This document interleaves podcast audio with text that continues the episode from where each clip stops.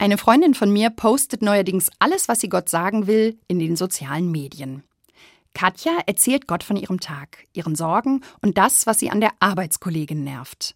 Sie macht Witze, ist oft sarkastisch und stellt schonungslose Fragen. Sie dankt Gott für Schwarzwälder Kirschtorte und fragt sich, ob Gott wohl am achten Tag Staub wischen musste.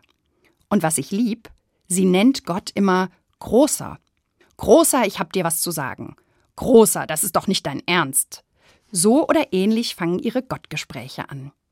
Am Anfang habe ich mich ein wenig über diese Anrede gewundert, aber sie erklärte mir, dass sie aufgrund des Kirchenlieds Großer Gott, wir loben dich als Kind immer davon ausgegangen war, Großer sei der Vorname Gottes, großer Gott, so wie Karel Gott.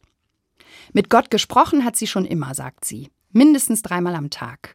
Und als sie bei einer Pfarrerin auf Insta sah, dass diese jeden Abend einen Segen als Gespräch postete, war sie überrascht, dass es noch jemanden gab, der ohne festgefahrene Gebetsregeln mit Gott sprach. So entstand dieses Ritual. Und ich freue mich, dass sie mich und viele andere daran teilhaben lässt. Ihre Worte sind so voller Vertrauen. Sie spricht Gott ganz persönlich an, kein klassisches Herr oder Vater. Nah und trotzdem nicht distanzlos, auch nicht respektlos, wie eine echte Freundin, die sich nicht verstellen muss. Sie lässt all ihre Gefühle raus. Da ist kein Anstands- oder Benimm dich Filter. Stattdessen eine Intimität, die mich anrührt und mir sehr gefällt.